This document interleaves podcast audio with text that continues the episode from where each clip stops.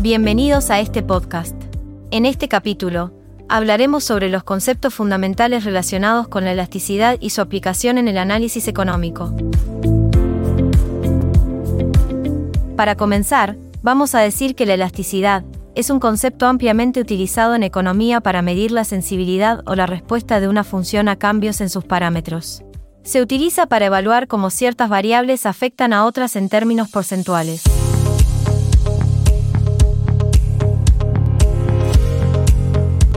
Continuando con este tema, por ejemplo, la elasticidad más común es el precio de la demanda. Este es un concepto clave que mide cómo cambia la cantidad demandada de un bien cuando modifica su precio. La elasticidad del precio de la demanda se expresa en términos porcentuales y puede ser elasticidad positiva, esto es, si un aumento en el precio de un bien provoca un aumento más que proporcional en la cantidad demandada, por ejemplo, bienes de lujo. Elasticidad negativa. Esto es, si un aumento en el precio de un bien provoca una disminución más que proporcional en la cantidad demandada, por ejemplo, bienes normales o inferiores. Elasticidad unitaria. Esto es, cuando el cambio en el precio provoca un cambio proporcional en la cantidad demandada. Por otro lado, vamos a encontrar también casos extremos de elasticidad precio de la demanda. Aquí vamos a mencionar dos situaciones extremas. El primer escenario tiene que ver con la elasticidad infinita.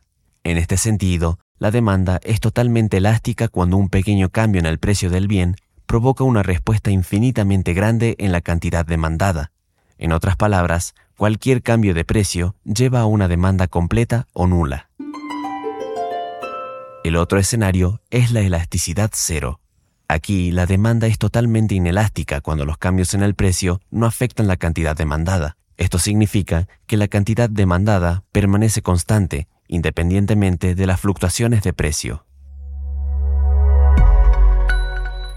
Continuando con este tema, vamos a observar también a la elasticidad ingreso de la demanda. Esta se utiliza para medir cómo cambia la cantidad demandada de un bien cuando cambia el ingreso de los consumidores. Esta elasticidad ayuda a clasificar los bienes en tres categorías que veremos a continuación. En primer lugar, está la categoría de inferiores. La misma dice que si la elasticidad de ingreso es negativa, significa que la cantidad demandada disminuye cuando los ingresos aumentan. En segundo lugar, encontramos las normales.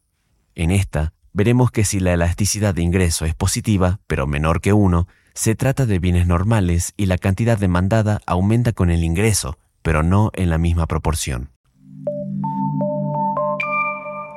En tercer lugar están las superiores. En esta categoría se considera que cuando la elasticidad de ingreso es mayor que 1, lo son bienes superiores. En este caso, la cantidad demandada aumenta más que proporcionalmente en relación con el incremento del ingreso. Por último, vamos a encontrar a la elasticidad cruzada de la demanda. Esta elasticidad mide cómo cambia la cantidad demandada de un bien cuando cambia el precio de otro bien. Ayuda a entender la relación entre dos bienes y puede ser elasticidad cruzada positiva, donde indica que los bienes son sustitutos, es decir, si el precio de un bien aumenta, la cantidad demandada del otro bien aumenta también elasticidad cruzada negativa indica que los bienes son complementarios, es decir, si el precio de un bien aumenta, la cantidad demandada del otro bien disminuye. Elasticidad cruzada cero significa que los bienes son independientes, lo que sugiere que un cambio en el precio de un bien no afecta la cantidad demandada del otro.